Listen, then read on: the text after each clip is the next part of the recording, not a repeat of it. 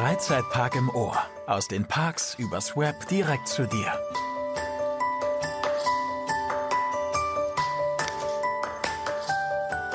Hallo und recht herzlich willkommen zu Freizeitpark im Ohr, euer Freizeitpark-Podcast von Theme Park Central. Mein Name ist Markus und zusammen mit Robin bringen wir euch spannende Gespräche aus der Welt der Freizeitparks. Heute haben wir die Entwickler einer App im Podcast, die viele von euch sicherlich bereits auf dem Handy haben. Die Rede ist natürlich von der App bzw. Webseite coaster.cloud. Mirko und Michelle, möchtet ihr euch einmal kurz vorstellen? Ja, dann fange ich am besten erstmal an. Äh, ich bin der Mirko, bin der kreative Teil der Coaster Cloud und sorge dafür, dass wir uns ein bisschen bekannter machen. Und mitgebracht habe ich dann noch meinen Kollegen, den Michelle. Ja, ich bin äh, der Maintainer der App und äh, ja, der Entwickler, der das Ganze zu Code bringt. Dann fangen wir doch mal mit der drängendsten Frage an. Wie kamt ihr denn eigentlich zu der Idee zu diesem Projekt? Ja, wie das manchmal so ist, ne, mach doch mal aus deinem Hobby äh, einen Beruf. Und äh, der Michel, der fragte sich eines Tages, ob er nicht irgendwas programmieren kann, was sinnvoll ist und wo er sich ein bisschen weiterentwickeln konnte. Und dann war das 2017, als er losgestartet ist äh, mit einem Projekt Sammeln von Daten über Achterbahnen. Aber das bringt euch der Michel jetzt mal ganz kurz ein bisschen besser auf den Punkt. also initial muss man sogar noch ein paar Jährchen davor gehen. Ähm, so um die 2010 hatte ich schon mal für eine Webseite eine App in Entwicklung gebracht, die allerdings nie rausging. Ähm, weil die Daten für die App halt nicht so sonderlich gut waren. Das Projekt hat sich ein bisschen verflogen und eine Jahre später, auch mit dem Firmenwechsel, ähm, äh, wo ich dann auch den Mirko kennenlernte, haben wir uns das Thema halt wieder nochmal angenommen.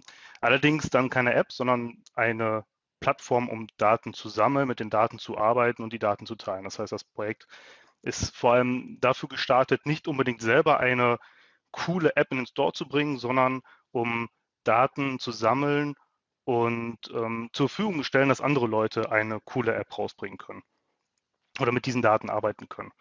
Das ist dann 2017 entstanden, ähm, Jährchen weiter, immer weiterentwickelt und 2020 war dann so der Punkt, wo wir festgestellt haben, okay, nur Daten bereitstellen und zur Verfügung stellen reicht nicht aus und haben dann noch die Ziele ein bisschen angepasst und äh, auch angefangen, Services mit diesen Daten ähm, einzubringen. Und dann ist eine der bekanntesten sicherlich ähm, zum Beispiel das Zählen von Fahrten, ähm, um coole Statistiken über seine Freizeitparkbesuche erstellen zu können. Ja, der war, war die, die erste Grundidee war das eigentlich. Ne? Also das heißt erstmal sammeln von Daten aufbereiten, dass sie vernünftig aufbereitet sind, dass sie verwendbar sind. Und äh, dann haben wir halt erst ein Webseitenprojekt gemacht und dann festgestellt, okay, Webseite kommt heutzutage draußen nicht mehr ganz so cool an. Die meisten haben wirklich das Handy in der Hand, nutzen nicht die Webseite als Handy-App, sondern suchen im Store nach einer App. Und deswegen haben, wir dann äh, entschieden, eine App wirklich nativ zu entwickeln. Für beide Plattformwelten auch dann direkt. Ne? Tatsächlich habe ich auch relativ früh als User eure Apps verwendet und ähm, auch die Webseite. Und muss sagen, vom Funktionsumfang her fand ich das wirklich sehr intuitiv, weil auch von der Usability und auch dem Interface, das ihr da habt, ähm, ist es wirklich relativ einfach zu navigieren und ähm, auch sehr selbsterklärend.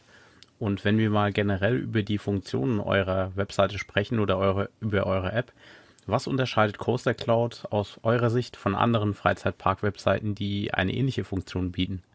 Also einer der größten Unterschiede ist zum Beispiel erstmal, dass wir sofort von Anfang an in beiden Welten, also äh, Android und äh, iOS, sofort verfügbar waren. Da haben ganz viele schon mal Schwierigkeiten mit, weil das ja auch doppelte Entwicklungsaufwand letztendlich bedeutet. Ähm, dann der Datenbestand, den wir haben, der ist relativ äh, schnell auch in einer guten Qualität hochskaliert, äh, konnte der hochskaliert werden. Und äh, wir haben natürlich versucht, erstmal das, was wir auch selber an Daten zur Verfügung stellen können, weil wir halt selber auch als Freizeitpark-Fans viel reisen. Äh, sag mal ein Beispiel, ich war 2018 in, äh, mit 36 Freizeitparkbesuchen sicherlich nicht wenig unterwegs und das in zwölf Ländern. Ähm, das ist also, da kommt schon was zusammen und dann hast du natürlich auch eine Erfahrung aus den Parks vor Ort, die du in die App mit einfließen lassen kannst. Und ähm, ja, das ist also, also die Datenqualität ist auch das, wo, wo, wir immer ein Auge drauf haben. Wir kommen gleich sicherlich mal kurz darauf zu sprechen, äh, wie wir das Ganze umsetzen und wo wir die Qualität einfach auch sichern. Äh, ja, und in der Zeit äh, ist das Ding einfach auch für uns immer weiter gewachsen, dass wir gemerkt haben, was die Leute gerne möchten. Also einfach nur so counten, das ist jetzt, klar, ist die wichtigste Funktion, aber halt nicht die einzigste Funktion. Ne? Und da haben wir uns gedacht, da müssen wir natürlich noch ein paar Sachen drumherum bauen. Und dadurch ist dann so eine Bilderdatenbank entstanden, äh, wo wir dann sagen, ja, äh, wir haben keine Marketingbilder, sondern wir haben Bilder von Leuten, die die bereitstellen. Und äh, da haben wir einen gewissen Anspruch, würde ich jetzt auch definieren, zu sagen, ja, das Bild soll schon auch was hermachen. Und wenn wir uns im Social-Media-Bereich umschauen, da gibt es ganz viele geschickte Fotografen, die wirklich richtig coole Shots äh, von diversen Achterbahnen machen. Also wir können da wirklich auch einladen, wenn jemand äh, Fotos hat, die er gerne dazu packen möchte. Das geht ganz einfach zum Beispiel. Das also dieses Contributen, das ist auch etwas, was uns komplett unterscheidet. Bedeutet, dass Leute, wenn sie Bock haben, Daten, Fotos, whatever, uns zutragen können und direkt live in die Datenbank einspielen können. Das ist, denke ich mal, ein ganz großes Hauptaugenmerk, weil das haben wir zum Beispiel noch nirgendwo so in der Form gesehen. Zum, zum Thema Usability äh, würde ich gerne noch ergänzen, wir machen uns auch tatsächlich sehr, sehr viele Gedanken, welche Funktion wir wie einsetzen. Also auch für so Kleinigkeiten, um den Button nach dort oder wie kommt der User oder wie versteht der Benutzer am besten diese Funktion, ohne dass man die groß erklären müssen. Da machen wir uns sehr viele Gedanken, gehen das sehr seriös an und hören auch das Feedback auch sehr. Also es gibt ja auf jeder Seite ähm, in der App auch ein Feedback-Formular, wo man sehr anonym auch irgendwelchen Feedback geben kann. Da kommt auch immer wieder Informationen rein. Ähm, die wir dann auch wirklich verarbeiten, die wir gucken, dass wir ähm, auf die Leute hören, wenn die uns was sagen, dass wir das so auch stetig verbessern. Also wir lassen, wir, wir nehmen jedes Feedback zur App, zum Usability, zur Funktion auch sehr dankbar an, um, um da Fortschritte zu machen. Jetzt hattet ihr ja eben schon angesprochen, dass euer Projekt ursprünglich dazu gedacht war, eine Datenbank rund um die Freizeitparkwelt zu erschaffen und ihr dann erst später zu dem Projekt, zu dem Konzept, wie ihr es heute habt, gekommen seid. Wie kann denn jemand, äh, der sich an dem Projekt der Datensammlung beteiligen will, äh, an dem Projekt teilhaben? Wie funktioniert das? Wie wird also ein, ein neues Bild hochgeladen mhm. oder wenn eine neue Achterbahn entsteht, wie wird diese dann der Datenbank? Ja, also das ist super simpel. Da hat äh, Michel, muss ich sagen, also ich bin selber kein Entwickler, also aktiver Entwickler. Ich kenne mich zwar mit Entwicklungen wenig aus, aber äh, da hat er wirklich ein sehr cleveres Konzept sich einfallen lassen. Erstmal, um die App zu nutzen, braucht man eigentlich gar nichts außer diese App herunterzuladen erst wenn man counten möchte und damit für sich persönlich irgendwas abhaken, so die und die Bahn bin ich gefahren, erst dann muss man sich registrieren und dafür braucht man lediglich eine gültige E-Mail-Adresse, damit man ein kostenfreies Konto erstellen kann. Das ist erstmal so der erste Schritt. Und damit hast du auch schon sofort die Möglichkeit, in den sogenannten Bearbeitungsmodus zu gehen. Es gibt also äh, an bestimmten Stellen in der App oder auch parallel dazu gleichzeitig auf der Webseite gibt es Funktionen, wo du dann in den Bearbeitungsmodus wechseln kannst und sagen kannst, ah Moment, hier steht, Taron fährt, ich sage es mal 107 km/h, das stimmt nicht, das sind 108 dann kann man das an der Stelle korrigieren und äh, ist auch sofort live. Und wir können solche Sachen dann nachverfolgen, wer hat was wie geändert und können aufgrund dessen, dass das Ganze sehr modular aufeinander aufbaut, auch zum Beispiel, wenn jemand uns mal was Böses möchte, relativ schnell darauf eingreifen und sagen, alles, was der heute beigetragen hat, ist Quatsch, das nehmen wir mal raus. Das ist genauso schnell wieder rausgenommen und die Datenbank damit repariert, wie es eingebaut worden ist. Also jeder, der etwas beitragen möchte, kann das einfach durch seinen registrierten User, den er schon hat. Der muss kein Beta-Programm, kein Programmierer sein. Da gibt einfach Edit-Felder. Ne? Vielleicht kann der äh, Michel ein paar Beispiele nennen.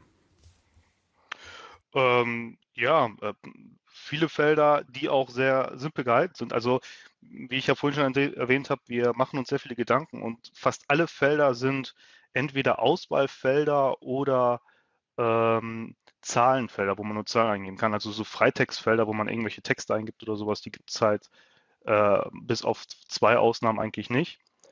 Ähm, das heißt, der User kann in, auf der Webseite dann äh, muss lediglich den richtigen Wert auswählen oder halt die Zahl eingeben. Bilder zum Beispiel, die werden ja auch ganz einfach hochgeladen. Du, wenn du Bilder mit deinem Handy gemacht hast, meinetwegen noch ein bisschen bearbeitet hast, kannst du es direkt vom Handy auswählen, hochladen äh, das Setzen der, des Formates macht ja dann auch diese, äh, der Server selber.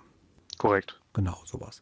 Also ganz einfach und damit auch zum Beispiel, es gibt ja ganz oft so Streitereien, wie schreibt man jetzt äh, die eine oder andere Attraktion, wie ist sie richtig geschrieben.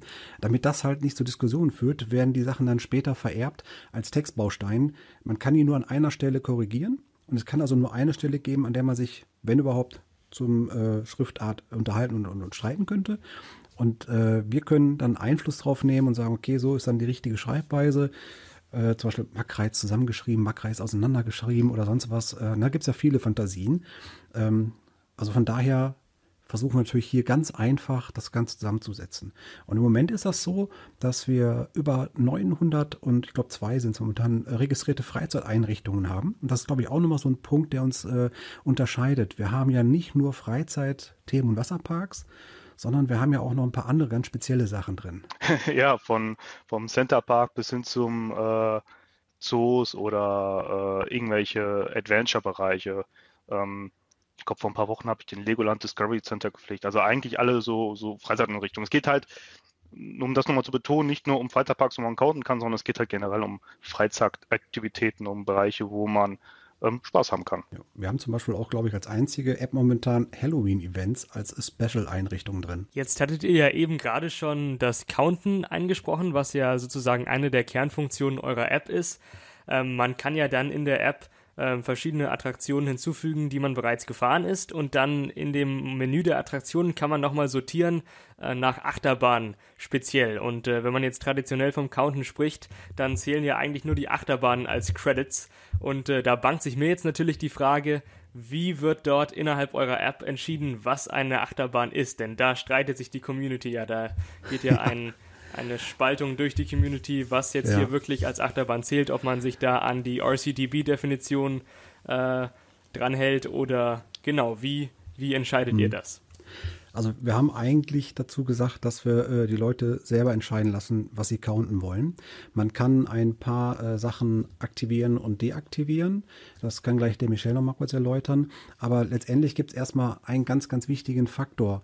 Wenn jemand countet und sagt, er ist an einem Tag 115 Mal Taron gefahren, kann das kein Mensch von uns überprüfen. Und die Diskussion gehe ich auch mit niemandem ein. Wenn er behauptet, er ist 115 Mal gefahren, soll er das auch gemacht haben, ist mir egal. Ähm, das heißt, die äh, Validierung des Counts als solchen, die können wir nicht äh, bewerkstelligen. Dann müssten wir mit Sensoren arbeiten, mit irgendwelchen Codes arbeiten, dann müssen wir mit äh, Parks zusammenarbeiten. Das, das funktioniert einfach in so einem Status nicht.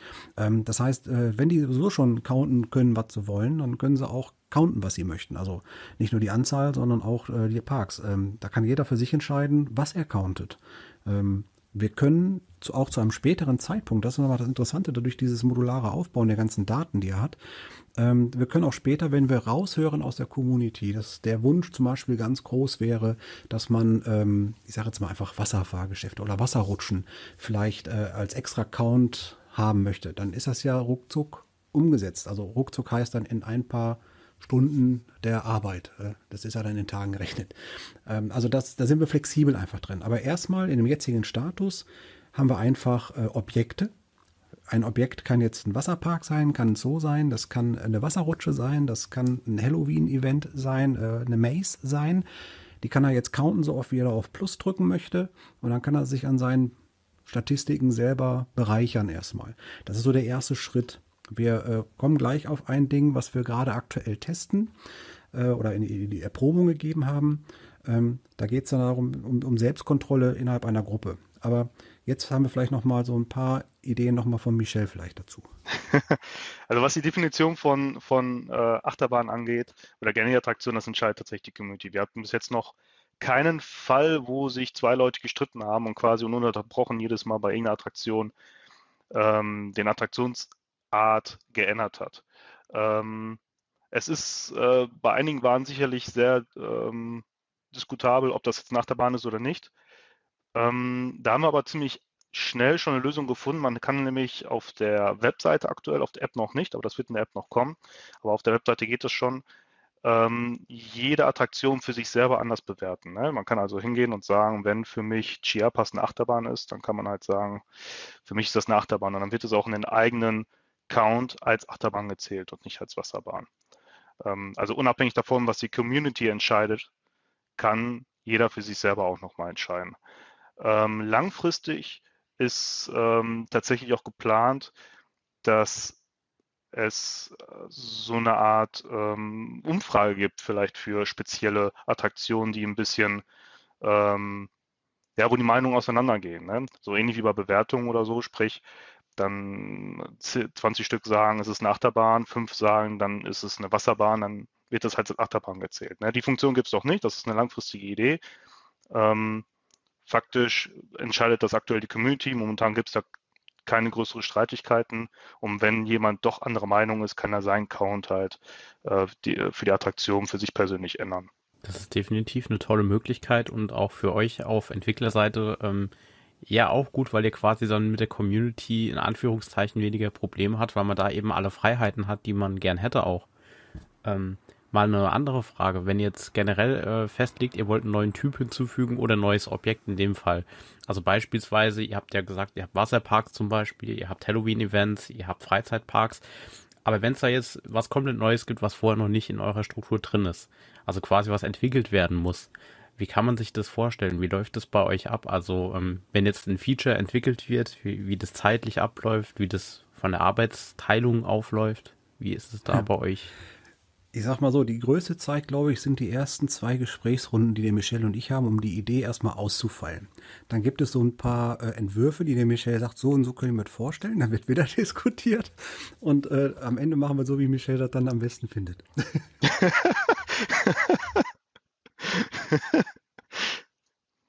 ja, da gibt es nichts hinzuzufügen. Ja. Ähm, also es, es kommt halt auch auf der Feature an, wie schnell sowas umgesetzt ist. Es gibt Sachen, die sind sehr schnell umgesetzt, Sachen, die sind dauern sehr lange. Ähm, Sachen, da diskutieren Mirko und ich auch sehr lange drüber oder dann holen wir auch noch andere Leute ins Boot und holen eine Meinung ein. manche Sachen, die kommen innerhalb von ein paar Stunden sind die plötzlich drin. Gerade was ähm, so, so Attraktionsarten angeht oder so. Ähm, Fahrelemente ist so ein, auch so ein beliebtes Beispiel, weil Fahrelemente kommen immer wieder mal rein. Die sind innerhalb von Minuten eingepflegt. Das ist jetzt nicht so das Problem. Bei größeren Features hängt das halt auch davon ab, ähm, wie groß ist das Feature und wie groß ist der Mehrwert. Und dann kann es sein, dass es dann äh, ja eine längere Planungsphase gibt, eine längere Definitionsphase oder dass es halt wirklich einfach nur passiert, also gebaut wird, rausgeschickt wird und dann gucken wir mal, was das Feedback halt auch sagt. Also ich habe da vielleicht ein ja. konkretes Beispiel, was wir mal umgesetzt haben. Das war so ein bisschen auf meinen Wunsch hin. Ähm, ich habe immer gesagt, ich würde gerne in so einer App sehen, an welcher Achterbahn kann ich Testsitze finden. Ja, das war in Minuten deployed. Also ich habe mit ihm abends drüber gesprochen, morgens war es in der, in der Beta-Version drin. Und äh, dann muss es natürlich an, als nächstes gepflegt werden. Das heißt, dann bin ich in ein, zwei Tage abends, habe ich mich hingesetzt und habe halt äh, gewusst, welche Achterbahn bin ich in letzter Zeit gefahren, wo kann ich den Haken dran setzen, habe teilweise ein bisschen nochmal recherchiert. Ähm, ja, und das ist zum Beispiel auch ein Punkt, den wir auch äh, gerne in diesem Rahmen heute hier bei euch auch mal so in die Welt rausrufen wollen. Dieses ganze Projekt lebt von Mitmachen mitmachen in Form, wenn sich jemand berufen fühlt, der zum Beispiel sagt, ja, ich bin jetzt hier zum Beispiel im Freizeitpark Plon. Äh, da bin ich ganz oft und den kenne ich in- und auswendig. Da sind wir beide jetzt nicht so weit. Wir kommen hier aus dem äh, ja, Niederrheingebiet, ne, Ruhrgebiet, westliches Ruhrgebiet. Ähm, wir kommen jetzt nicht nach Plon jede Woche und wissen dann immer aktuell Bescheid, aber Leute, die aus dem Freizeitpark Plon zum Beispiel kämen, könnten diesen doch hervorragend eigentlich mitpflegen, wenn neue Fahrgeschäfte kommen, die Daten anlegen, äh, falsche Sachen korrigieren, Bilder gerne hochladen und äh, da haben wir uns auch zum Beispiel schon ein Feature überlegt, was wir dann auch irgendwie, um das auch ein bisschen, ich sage jetzt mal, auch äh, zu beloben, ähm, auch, auch umsetzen wollen, dass wir uns mit zum Beispiel Funktionen wie Badges äh, auch so einen Mehrwert wieder schaffen wollen, dass man auch sieht, oh, der User hier, der hat nicht nur viel gecountet, sondern der hat auch ganz viel beigetragen, damit diese Plattform einfach besser wird. Solche Funktionen gibt es zum Beispiel auch dann. Die dauern dann zum Beispiel länger, weil da müssen wir erst Strukturen für schaffen. Äh, natürlich ähm, gucken, wie kann man das automatisiert machen, dass wir nicht äh, jeden Einzelnen irgendwie anklicken müssen und sagen, so, der hat jetzt hier so einen blauen Haken dran oder sonst was, äh, sondern da muss man ja auch eine Logik zu haben. Und überhaupt dieses ganze Thema Gamifizierung, was ja in ganz vielen Apps immer eine, eine zentrale Rolle spielt, wir wollen natürlich mehr als nur counten mit der App. Aber momentan sind wir halt an diesem Stand. Wir sind relativ frisch auf dem Markt. Wir haben zwar einen guten Datenbestand, der ist natürlich ausbaufähig. Äh, natürlich mit mehr Usern macht das Ganze mehr Spaß und äh, da werden auch bestimmt noch einige kommen und auch ihren Beitrag mit dazu leisten, dass sie nicht nur counten, sondern auch, auch das eine oder andere Bild, was dann raus ist, äh, was dann noch fehlt, auch mal rausholen. Also das wäre so die, die nächsten Schritte für uns. Und neue Features sind eigentlich relativ gut umsetzbar, weil äh, das ist das, was Michel immer wieder äh, macht. Er denkt wirklich in 15 verschiedene Richtungen, bevor erstmal irgendwas wirklich umgesetzt wird. Was wäre, wenn und könnte ich so oder könnte ich so? Und das ist, glaube ich, etwas, was er auch anders macht, wie das, was wir sonst auf dem Markt so sehen. Da werden dann Einbahnstraßen, sagt man dazu, programmiert. Da kommt man so schnell nicht raus. Und das verhindert Michel einfach. Dazu, äh, wie gesagt, nochmal die Ergänzung zur Entwicklung ruhig Feedback geben. Es äh, waren schon in der Vergangenheit sehr viele Leute verwundert, wie schnell, wenn ähm, über das Feedback-Formular über, über eine private Nachricht oder Co. Eine, ein Wunsch kam, wie schnell es dann tatsächlich umgesetzt wurde. Es gibt manche Sachen, die sind dann halt relativ schnell umgesetzt oder die halte ich dann für sinnvoll, die habe ich bisher gar nicht bedacht. Jedes Feedback nehme ich gerne an. Es wird alles aufgeschrieben, es geht auch nichts verloren. Ich habe Listen voll mit Sachen, die mir äh, mal herangetragen wurden.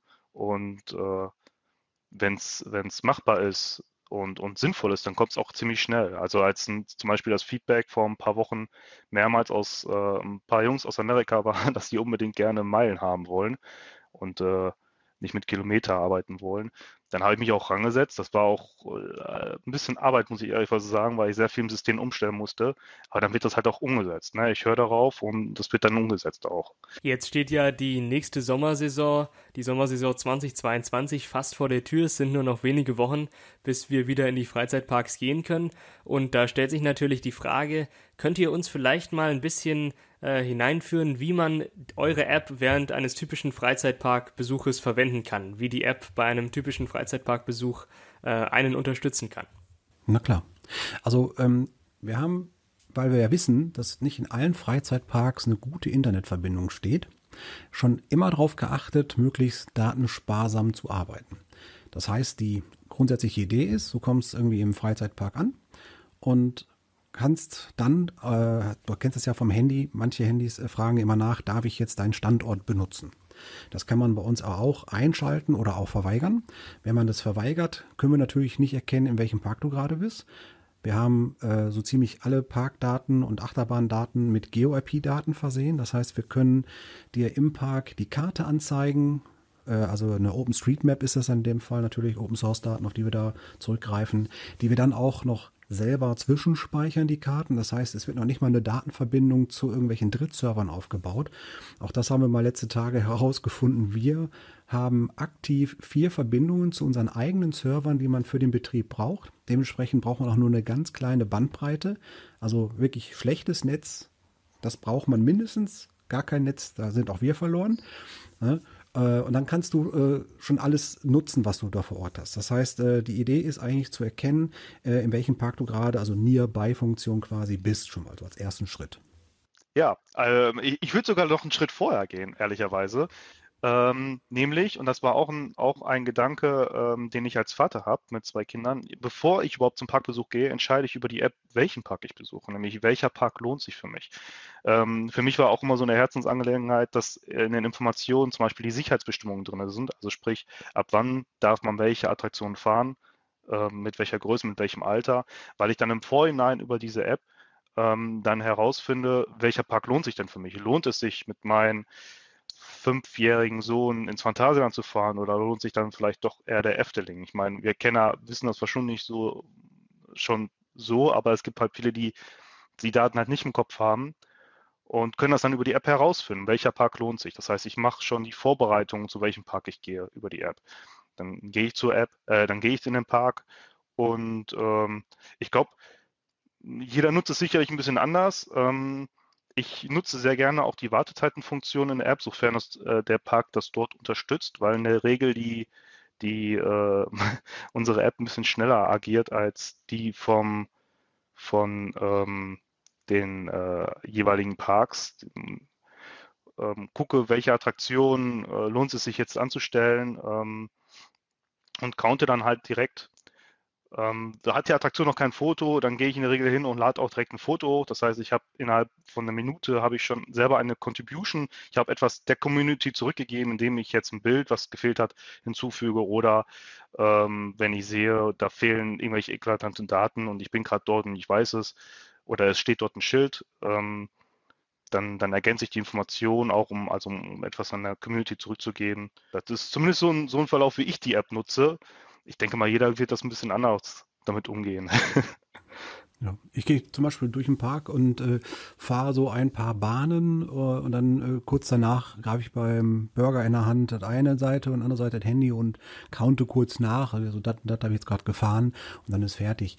Ähm, und manchmal ist es sogar so, dass ich mir das abends nochmal genauer anschaue, was ich dann eigentlich äh, gefahren bin, weil ich sehe das für mich zum Beispiel auch immer so ein bisschen, ähm, wie viel Anzahl von Fahrten habe ich heute geschafft? Also habe ich heute wirklich äh, einen schönen, erfolgreichen Tag gehabt, nicht nur gefühlt, sondern bin ich auch was gefahren für mein Geld. Ne? Weil die Parks werden immer teurer und äh, wenn man äh, so Argumente hört, auf der Kirmes ist es auch immer teuer, dann äh, stellt man es so ein bisschen in Relation. Weißt du, wenn du äh, fünf Fahrten in einem Freizeitpark für 50 Euro machst, sind es 10 Euro pro Fahrt gewesen, rein fakultativ.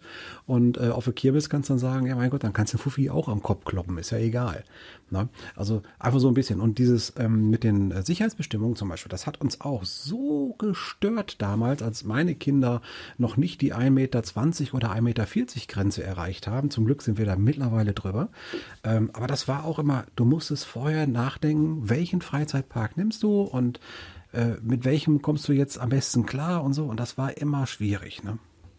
Das ist äh, schön zu hören, dass eure eigene App euch da dann definitiv auch den Arbeitsalltag oder den Alltag allgemein erleichtert hat. Und das sind auch Anwendungsfälle, ähm, die jeder von uns wahrscheinlich kennt und auch braucht.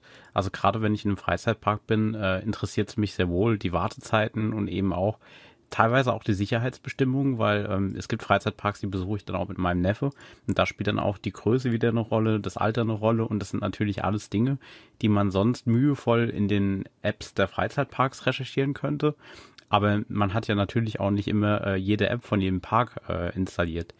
Ähm, dann mal eine andere Frage, die auch in diese Richtung ergeht. Ähm, welche offizielle App eines Freizeitparks findet ihr denn besonders super, so aus Entwicklersicht und äh, Funktionssicht? Oh ja. Also ähm, ich würde gerne erstmal damit anfangen, welche ich fürchterlich fand. Das war die erste Version vom Moviepark. Das war das schlimmste gefühlte UX, also User Experience, was ich je in meinem Leben auf dem E-Commerce-Bereich hatte.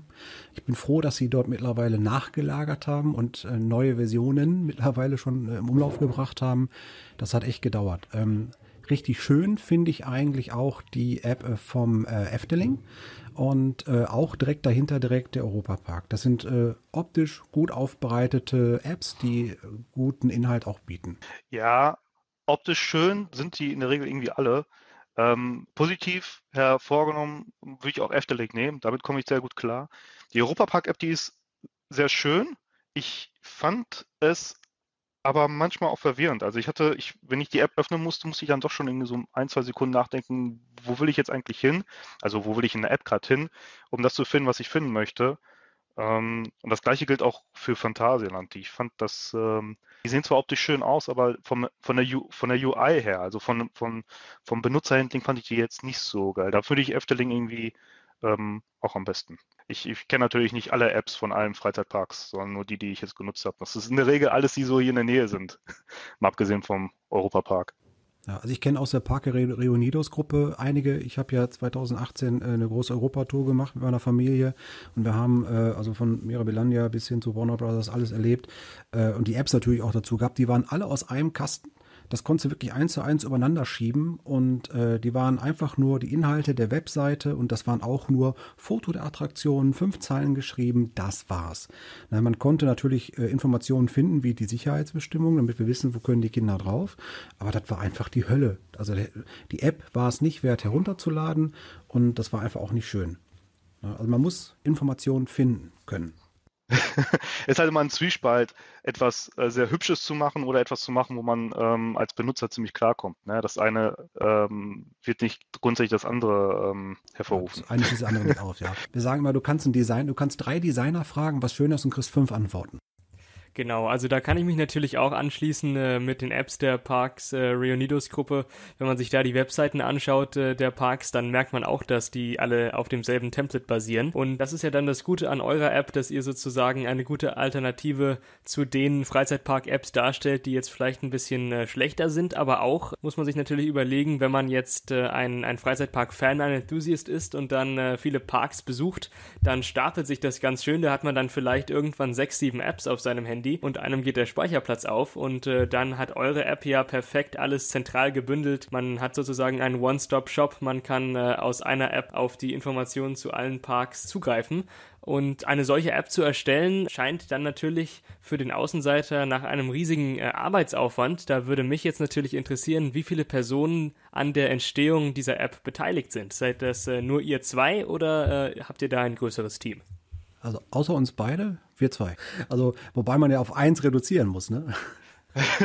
also ich, ich ähm, würde ungern das immer nur auf uns zwei reduzieren, denn im Endeffekt arbeiten wir mit, mit einer Community zusammen und jeder, der seinen Beitrag leistet, ist irgendwie auch Teil des Teams. Das heißt, die App wird auch nicht dort stehen, wo sie, wo, wo sie jetzt steht, wenn die Leute nicht contributen würden, wenn sie ihre Daten nicht geben können, weil die App kann ja noch so schön sein, wenn die Daten nicht da sind, sind sie halt nicht da. Aber so vom Grund hin sind es halt wirklich tatsächlich nur Mirko und ich, wo ich den technischen Teil halt mache und Mirko vor allem äh, Beratung, Marketing, UI, Themen besprechen halt sehr viel. Wenn man mal guckt, wir haben zum Beispiel im Moment über 105.000 Beiträge von Benutzern. Und das ist natürlich ein, ein Riesenportfolio. Ich meine, wir haben selber natürlich auch einen gewissen Teil dazu eingetragen und beigetragen, aber äh, 105.000 Commitments, die hier gemacht worden sind, Daten, die geliefert worden sind, ist äh, jetzt aktuell eine Riesenzahl.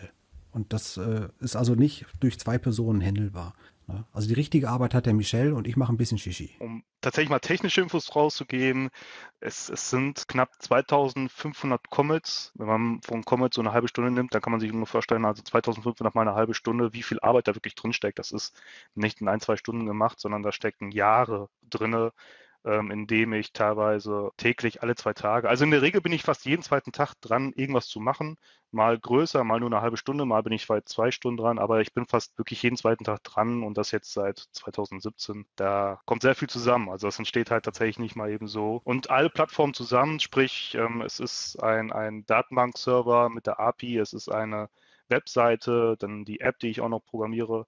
Wir hatten auch mal eine Alexa, ein Alexa-Skill tatsächlich. Man konnte Coaster Cloud auch mal per Alexa bedienen. Das ist aber dann irgendwann mal rausgeflogen. Naja, so, so viele Leute gab es dann halt doch nicht, die das äh, genutzt haben. Ja, das ist halt auch Arbeitsaufwand. Ne? Man muss halt irgendwann mal gucken, lohnt sich etwas noch aufrechtzuerhalten und wenn das nur zwei Leute nutzen, dann eher wohl nicht. Aber das wäre, glaube ich, noch für die Zukunft ein richtig geiles Ding, wenn du sagen könntest, so, ne, Alexa, ne, frag Coaster Cloud, wie voll es heute im Moviepark ist. Ja, jetzt wäre es natürlich noch mit, mit äh, persönlichen Count-Informationen, sowas kann man natürlich jetzt fragen. Das gab es zum damaligen Zeitpunkt, als die Alexa gab, glaube ich, noch nicht. Ja, richtig. Also ihr, ihr, merkt schon, wir haben immer noch Ideen in der Hinterhand, wo es noch irgendwo hingehen kann irgendwann. Aber äh, nochmal zu den Contributern.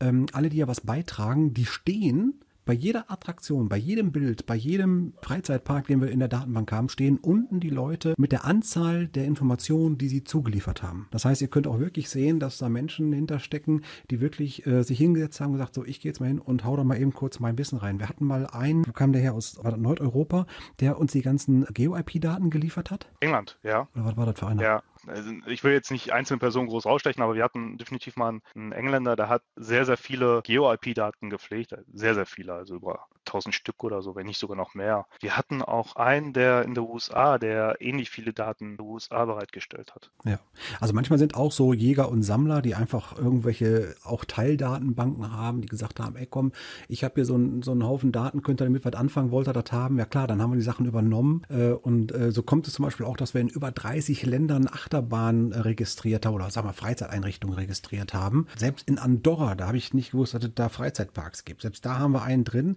da stehen nur, ich glaube, vier Attraktionen, die sind gelistet. Man könnte sie counten. Es gibt kein Bild, es gibt aber auch keine weitere Informationen, wie, äh, was ist das für eine Geschwindigkeit, was ist das für eine Höhe. Aber wenn es jetzt jemanden gäbe, der die App jetzt nutzt und sagt, ey, da, da war ich doch schon mal im Urlaub und ich erinnere mich dran, da stand ein Schild, die ist 105 äh, km/h schnell, dann kann er das eintragen und dann ist das drin. Ne? Also es hilft miteinander das Ding wachsen zu lassen. Zumal die Daten, das, darauf lege ich auch sehr viel Wert, Creative Commons Lizenzen sind. Ne? Also von Anfang an wird das Projekt ja Daten sammeln, Daten verarbeiten und Daten halt auch verfügbar machen. Das war ja initial oder ist ja auch jetzt noch das Ziel. Das heißt, die, wir machen uns die Daten auch nicht zu eigen. Wir sagen ganz klar, alle Textdaten, die irgendwie bereitgestellt werden, die machen wir unter Creative Commons Lizenzen frei. Das sind die äh, Lizenzen, die auch zum Beispiel Wikipedia nutzt. Und auch die Bilder sind Creative Commons Lizenzen, wobei der Benutzer entscheiden kann, unter welcher Creative Commons Lizenz er die nutzen kann. Aber im Endeffekt Endeffekt sind es halt freie Lizenzen, was wir als, als, als auch als Anerkennung halt den Contributern ja, zur Verfügung stellen, dass wir diese, dass wir, dass wir das nicht zu, zu eigen machen, wie es in allen anderen oder in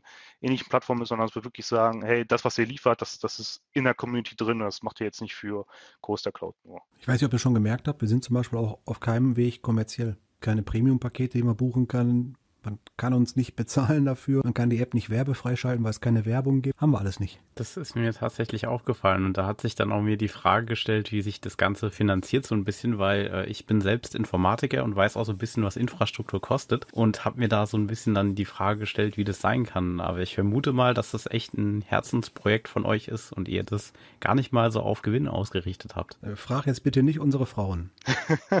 die sehen das natürlich anders, klar.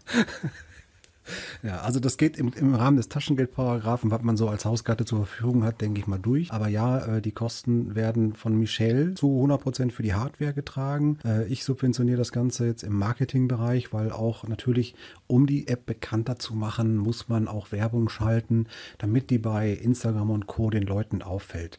Weil von alleine findet man die App nicht. So, und das ist jetzt mein Part, wo ich für mein Budget, ich habe, äh, ich bin ja auch noch äh, YouTuber, Blogger, habe da ein bisschen Einkommen mit und das ist das, was ich so als Spielgeld verwenden kann, um solche Projekte, die dann auch wirklich als Herzensding Ding da sind, ähm, fördern kann.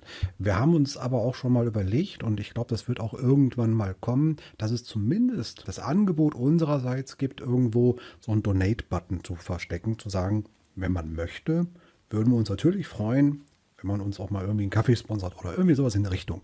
Aber das ist dann wirklich auf freiwilligen Basis, weil ja, Plattform, Technik kostet alles Geld. Im jetzigen Zeitpunkt ist es durchaus noch selbst tragbar. Und ähm, ich habe noch ein anderes äh, Projekt, äh, wo ich seit Jahren äh, Vorsitzender von bin. Ich weiß, dass wenn es eine Community gibt, die das Projekt wirklich interessiert, dadurch entsteht ja dann auch eine Nutzlast, die das dann am Ende im Serverbereich etwas teurer macht. Da ergeben sich dann auch Synergien, wo Leute sagen, ja, das ist immer mal so ein Fünfer hier oder da wert. Und diese kleinen Spenden, helfen solche Projekte, und das ist jetzt kein Riesenprojekt, wir haben ja keine Millionen Nutzer, sondern wir sind ja froh, wenn wir ein paar tausend hätten, dann ist das völlig auch in dem Rahmen des, dessen, dass man es wirtschaftlich hinkriegen kann. Sollte es irgendwann mal anders laufen, muss man sich natürlich entscheiden und sagen, okay, wir müssen irgendeine Funktion einbauen, die interessant ist, die man dann doch vielleicht irgendwie als Premium-Paket äh, haben müsste, aber es ist eigentlich nicht das, was wir vorhaben. Ich glaube daran, weil ich in einem anderen Projekt auch diese Parallelerfahrung habe, dass man damit wirklich nach vorne kommen kann. Wenn Leute erkennen, dass es von Herzen kommt und äh, ein Fanprojekt ist, dann neigt man da auch eher zu, das zu unterstützen, als wenn einer mit dubiosen Geschäftsgebaren den Leuten irgendwelche Premium-Sachen verkaufen möchte und noch T-Shirts und noch Tassen und noch dies und das und er ist sowieso der Größte. Das sind wir einfach nicht. Ich glaube, wir werden uns genau auch da unterscheiden von anderen. Wie es schon hieß, es ist ein Herzensprojekt und dass da jetzt irgendwie jetzt Werbebanner plötzlich kommen von Google Ads oder was weiß ich vorher oder dass irgend plötzlich irgendwelche Filter man jetzt ähm, nicht nutzen kann, weil man dafür zahlen muss. Also sowas wird es definitiv nicht geben. Das Projekt ist bezahlbar. Ich, ich sorge natürlich auch dafür mit der Optimierung der Entwicklung, mit äh, Techniken, dass die Last auf den Servern auch so gering wie möglich gehalten wird, dass wir auch mit wenig Kosten da durchkommen. Aber ähm, das Ziel ist tatsächlich, dass es auch kostenlos bleibt. Das Ziel ist auch, dass es werbefrei bleibt, weil das verunstaltet ja eine App ja auch nur. Ne? Und daran hat ja irgendwie keiner Spaß. Was man vielleicht noch hinzufügen kann, äh, Michelle und ich, wir haben, ähm, als wir angefangen haben mit der App, äh, bei einem Arbeitgeber zusammengearbeitet, der im E-Commerce-Bereich ganz stark ist. Wir kennen natürlich viele Technologiepartner auf dem Markt und deren Angebote und können daraus ganz gezielt Sachen rausholen, die wir jetzt brauchen und wir wissen, mit welchen Kostenrahmen wir da arbeiten. Das heißt, ähm, das ist vielleicht auch etwas, wo der normale Hobbyentwickler vielleicht in dem Moment äh, sich jetzt nicht daran traut, weil er einfach diese Technologiepartner gar nicht kennt. Das heißt, wir wissen schon, wo platzieren wir unsere DNS-Steuerung, wo platzieren wir unsere Server, wo machen wir das Hosting. Es ist alles nicht irgendwie so ein 5 Euro ähm, Hostiro-Paket, sondern das ist wirklich ganz gezielt auf verschiedenen Technologiepartnern verteilt, um wirklich die Kostenstruktur von Anfang an sehr gering zu halten. Ne? Und alles, was später kommt, das werden wir dann noch sehen. Jetzt war ja schon von euren Technologiepartnern die Rede. Mich würde aber auch interessieren, ob es denn zwischen euch und den Parks eine gewisse Kooperation gibt oder ob ihr das sozusagen komplett als Fans betreibt. Also im Moment macht es noch gar keinen Sinn, an die Tür anzuklopfen und irgendeine Kooperation anzustreben, weil wir sind im Moment, würde ich persönlich einfach sagen, noch zu klein. Ein Park hat ja eine gewisse Erwartungshaltung, was er mit Marketinggeld, was er dann durch eine Partnerschaft, durch eine Kooperation für uns aufbringen würde, äh, was er damit erreichen kann.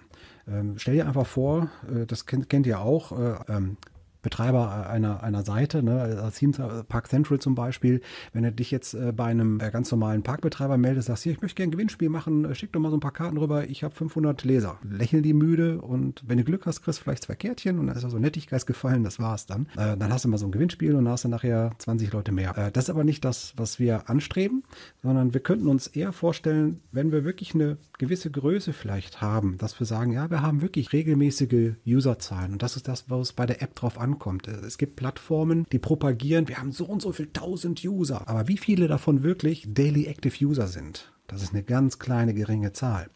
Äh, natürlich müssen wir jetzt Season, Off-Season unterscheiden, das ist klar. Äh, deswegen bin ich ganz froh, dass wir mit den Halloween-Events sicherlich auch noch die Nebensaison ziemlich weit rausholen können. Also die Nutzerzahlen ist doch das, was eigentlich das wirklich Interessante ist. Nicht die registrierten Nutzer, sondern die, die wirklich das Ding live benutzen und sich einmal im Monat vielleicht einloggen, weil sie dann den Freizeitpark besucht haben. Wenn wir dann ähm, irgendwie sagen können, pass auf, lieber Freizeitpark, äh, wir wissen, dass äh, bei uns ganz viele User, eine Zahl X, ne, äh, zum Beispiel Beispiel das Toverland regelmäßig besuchen, dann können wir in dem Moment natürlich eine Partnerschaft äh, versuchen irgendwie zu organisieren, zu sagen, was könnt ihr euch vorstellen, was wir gemeinsam starten können? Ob das ein Event ist, ob das irgendwie, äh, wie so diese extra Ride Times oder sonst was sein könnten, ob das irgendwelche Community-Fans, Festivals sind, äh, da unterstützen ja die Parks auch sehr gut, wenn eine gewisse Reichweite da ist. Weil für 30 Leute hast du keine Reichweite. Für 300, hm, ja, schon ganz nett. Bei 3000, ach ja, das wird sich ja schon lohnen. Und genauso agieren ja auch die Parks. Das weiß ich einfach aus dem Bereich, wo ich herkomme. Mit Marketing äh, kenne ich mich gut aus. Ähm, ich würde jetzt also im Moment noch keinen Park anschreiben, aber wenn die uns jetzt kontaktieren würden, würde ich halt auf jeden Fall nicht auflegen. Das heißt, ihr könnt euch eine Zusammenarbeit mit den Parks dann in Zukunft vorstellen.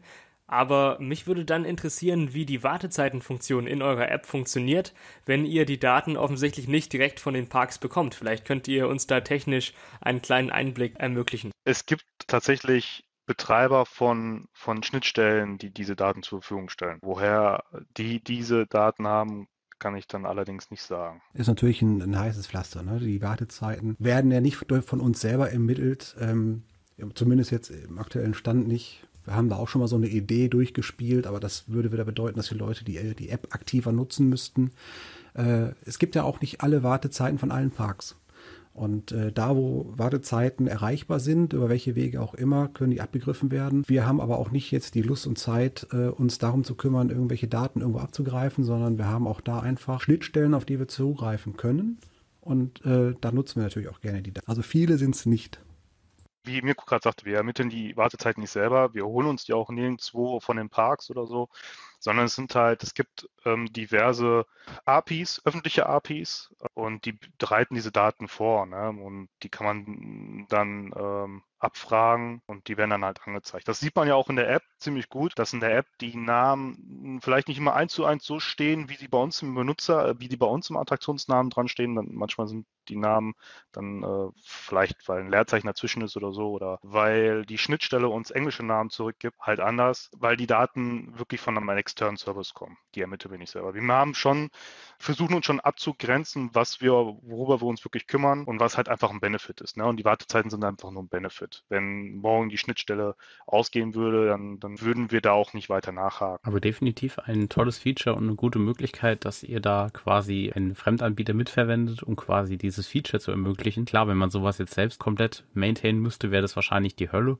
Und ähm, es gibt da ja durchaus auch andere Wege, wie man mittlerweile an Wartezeiten kommt. Aber ich bin da tatsächlich ein Freund und nutze, wie gesagt, auch schon eure App und finde das auch im Park immer ganz hilfreich, wenn ich an einer Stelle zentral die Informationen habe, weil ich tatsächlich auch die offiziellen Apps der Parks seltenst verwende weil mir die einfach von der Usability her nicht zusagen und da ist mir so eine universelle Totschlag-App, mit der ich viele Parks äh, erreiche und sowas wie eure App eben total hilfreich. Wenn man jetzt mal ein bisschen in die Glaskugel schaut, das Jahr 2022 hat ja mit Sicherheit für euch auch spannende Features bereit. Äh, habt ihr da eventuell was, was ihr uns schon verraten könnt, welche Ziele ihr 2022 mit Coaster Cloud verfolgt? Wir sind gerade äh, im quasi im Soft Launch, wie man ja so schön sagt, äh, mit einer Funktion, die Gruppierung ermöglicht. Würde ich gerne auch mal das Wort an Michelle weiterreichen. Wie ich äh, vorhin ja schon mal gesagt hatte, wir haben Blätter voll mit Funktionen und Co., die sich Leute gewünscht haben, die uns selber eingefallen sind. Wir hätten wahrscheinlich genug zu tun, ähm, um das ganze Jahr Funktionen rauszubringen. Ähm, was jetzt gerade im Soft Launch ist,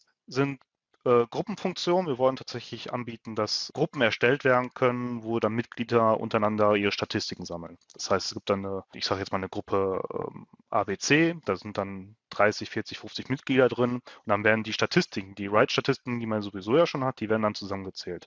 Zusätzlich gibt es dann tatsächlich auch zum ersten Mal eine Rangliste. Wir haben ja tatsächlich auf Coaster Cloud keine offizielle Rangliste, weil wir der Meinung sind, äh, dass jeder soll ja so kauen, wie er möchte. Und wenn einer meint, 100 Mal Taron gefahren zu sein an einem Tag, das, wir, wir kontrollieren das nicht, das ist dann so, aber das ist halt der Grund, wieso wir auch keine Rangliste machen. Wir wollen dann nicht irgendwie, dass da irgendwie ein Wettbewerb zwischen irgendwelchen Usern entsteht, sondern jeder soll das Counten für sich halt selbst nutzen. Bei der Gruppe ist es ein bisschen anders. In der Gruppenfunktion kann ja durchaus ein Wettbewerb entstehen. Da können äh, Leute einer Community ähm, eine oder einer oder Freunde oder Co, wie auch immer, äh, in dieser Gruppe dann halt im Wettbewerb stehen, ihre sehen, wer wie was am meisten gecountet hat. Das kann auch gefiltert werden, ne? also sprich, wenn man vielleicht ein Moviepark Fangruppe ist, dann gucken, wer von den Mitgliedern ist am meisten in den Moviepark gegangen im Jahr 2020 oder Jahr 2021 oder allgemein.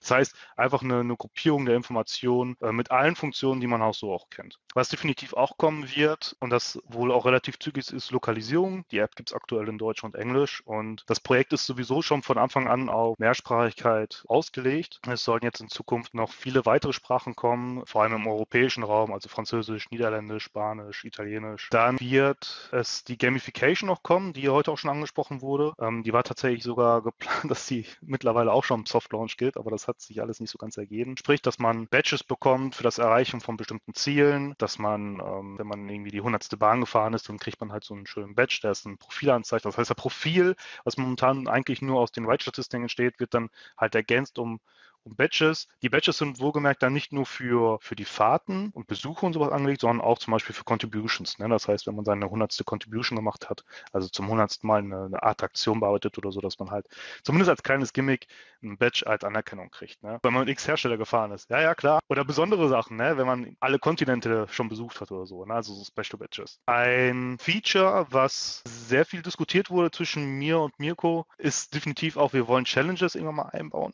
Das heißt, dass es wirklich Challenges gibt, wofür man auch Badges kriegen kann. Ähm, Beispiel Challenge wäre. Fahre drei Mack-Rides an einem Tag. Ja, zum Beispiel. Beispiel. ähm, Und das im Moviepark. also sprich Challenges, die wir uns dann auch noch äh, überlegen müssen, die auch immer erweitert werden, um, um auch ein bisschen Anreiz zu schaffen, vielleicht mal ein bisschen ähm, Freizeitbesuch mal vielleicht anders zu, zu erfahren. Was mir auch wieder so ein Herzensprojekt ist, das war jetzt alles sehr viel wieder auf, auf, auf Counten was angelegt, aber wie wir auch gesagt haben, es geht nicht nur um Counten, sondern es geht halt generell um mit den Daten zu arbeiten. Und ähm, ein Thema, was tatsächlich schon ein bisschen älter ist und mir auch sehr am Herzen liegt, ist der, ich sag mal, Family Planer oder Parkfinder oder so. Aktuell kann man ja hingehen und kann ja gucken, welcher Park kann ich ungefähr äh, mit meiner Familie fahren. Das soll aber in Zukunft noch ein bisschen einfacher gemacht werden, indem man dann hingeht und man sagt dann zum Beispiel, sind vier Personen, zwei Erwachsene, dann habe ich ein Kind, das ist 100 Zentimeter groß und sieben Jahre alt. Und ein Kind, das ist äh, 120 Zentimeter groß und sechs Jahre alt. Und dann sagt man noch den Umkreis, wo man ist, drückt auf so einen Button und er zeigt dir dann halt eine Liste an und sagt dir, hey, im Moviepark könnt ihr zehn Attraktionen zusammen fahren. Im äh, Walibi in Holland, äh, der 100 Kilometer weiter entfernt ist, könnt ihr aber ähm, 30 zusammenfahren. Das heißt, es noch viel einfacher ist zu planen, welcher Park sich lohnt. Also es geht ja mit den aktuellen Informationen schon so, da muss man halt ein bisschen durchklicken und dann wird es halt noch vereinfacht, dass man direkt eine Übersicht kriegt, wo lohnt sich das als Familie hinzugehen. Das sind so, so, ich glaube, die Funktionen, die jetzt so am nächsten angegangen werden. Das ist aber immer so ein bisschen dynamisch, ne? Das kann sich auch mal ändern, wenn eine coole Idee reinkommt, ähm, wo wir sagen, das ist eine richtig coole Idee, dann kann das auch mal schnell eher umgesetzt werden und manche Sachen gehen wir dann hinter ein bisschen zurück. Das ist halt ein bisschen dynamisch. Aber das sind so Sachen, die jetzt so angelegt sind für dieses Jahr. Ähm, Habe ich noch was vergessen, Mirko? Ja, letztens haben wir gesagt, so, so Warteschlangenbeschäftigung, ne? dass wir gesagt haben, äh, so rein rausgesponnen, so was natürlich auch möglich wäre. Wir haben die ganzen Achterbahnen, wir haben Bilder dazu. Stell dir einfach vor, du bist jetzt in einer kleinen Gruppe zusammengeschlossen, äh, hast dann meinetwegen deine Tagesgruppe, so wie gerade diese, diese äh, Community-Gruppen gemeint haben, und spielst dann in dieser kleinen Gruppe zum Beispiel so eine Art äh, Quartett, Achterbahn-Quartett. Ne? In der Zeit wurde eine Warteschlange gestellt. Macht sicherlich für einen gewissen Zeitraum Spaß. Äh, das sind Funktionen, die kann man mal so als Gag irgendwo mit reinbringen, wird sicherlich genutzt. Oder die gerade angesprochene Familienplanung kann man zum Beispiel auch auf Klassen ausweiten und sagen, ich habe eine Reisegruppe von 10, 15, 20 Leute und die sind in dem, dem Alter und der in der Größe, äh, weil wie oft fahren zum Beispiel Schulklassen gezielt, also hier bei uns im Umkreis, zum Moviepark und stellen fest, ah, okay, da sind jetzt zwei coole Fahrgeschäfte, da haben die Kinder sich jetzt den ganzen Tag darauf gehalten, war okay, während sie in Venlo äh, im Toverland zum Beispiel den ganzen Tag äh, nur noch High Life gehabt hätten, weil die Achterbahn vom Alter und von der Größe her besser passen. Und das ist eigentlich so die Idee, die man dann da auch noch mit ausspinnen kann. Also sind noch nicht konkrete Sachen, aber das sind halt Sachen, die geistern so in der Glaskugel in unserem Kopf rum. Davon abgesehen wird die App auch generell halt immer erweitert. Wir wollen auch die, die Funktion zum Bearbeiten zum Beispiel. Manche Sachen gehen halt aktuell nur auf die Webseite. Die sollen auch dieses Jahr definitiv alle in die App kommen, dass man noch leichter contributen kann. Ja, UI-Anpassung halt generell. Ne? Da halt fort, fortlaufend Änderungen gemacht. Das nächste Update, was rauskommen wird, hoffentlich diese Woche, ähm, wird vor allem auch UI-technisch sehr viele Änderungen haben. Wollt ihr uns da vielleicht einen kurzen äh, Ausblick drauf geben, was sich da UI-technisch ändern wird? Das sind tatsächlich eher, ja, ich will jetzt nicht sagen uninteressant, aber es sind halt viele kleine, kleine Änderungen einfach, um das für den User noch einfacher zu machen. Wir wollen das Counten einfacher machen. Ich finde diese, diese Listenansicht, wie die aktuell ist, nicht ganz so schön. Ähm, da hat man ja links und rechts diesen, diesen, diese Buttons zum Counten in der Liste aber meistens bedient man das Handy ja mit dem, mit dem, mit der rechten Hand, mit dem Daumen. Das ist halt nicht so einfach. Das wird dann nach rechts geschoben. Die Zeile selber wird größer und ein bisschen homogener. Einige Links fallen weg und, und fallen unten als Icons rein. Sehr viele Icons-Änderungen tatsächlich. Also es sind sehr viele kleine Anpassungen, die vermutlich dem, dem Benutzer egal sein werden, aber mir sind die nicht egal und Mirko sind die nicht egal und achten halt auf solche Kleinigkeiten. Das Interessante ist, es sind nur UI-Anpassungen, aber diese UI-Anpassungen haben uns jetzt, ich glaube, zwei Wochen lang beschäftigt. Also da sieht man auch, dass wir da sehr, sehr genau rangehen. Ne? Wir hauen also nicht die Sachen irgendwie mal kurz so raus, sondern wir, wir machen uns auch echt Gedanken, wo wir wie was anpassen wollen. Allein eine Anpassung haben wir gestern, glaube ich, zweieinhalb Stunden diskutiert. Da geht es darum, wenn ihr die Attraktion seht, ihr seht ja links immer ein Bild und daneben kommt dann der Name der Attraktion und welcher Standort das ist äh, und das Pluszeichen zum Count ist da jetzt noch drin. Äh, also ob zwei oder drei Zeilen und ob das dann nach oben oder nach unten geschoben wird, was dann besser aussieht. Äh, dann kommt dann wieder der Grafiker immer durch, sagt, ja, goldener Schnitt, das muss irgendwie synchron aussehen. Äh, am Ende gewinnt dann doch das Bauchgefühl und sagen, komm, wir müssen da irgendwie eine Mischung draus machen. Also es ist wirklich total immer ein Hin- und Hergeschiebe, wo man sagt, man möchte wirklich das Beste rausholen aus der Grafik. Und dann kommt er mit supergeilen Grafiken noch dabei, wo ich da gesagt habe, endlich mal passende Icons, die einfach schon vom Sehen her viel mehr das verkörpern, wofür der Knopf oder dieses Icon stehen soll. Und da können wir jetzt nochmal einen ganz exklusiven Tipp raushauen. Die meisten werden sicherlich die App im normalen Zustand im äh, weißen Modus betrachten. Geht mal in die Einstellung und startet mal den Dark Mode.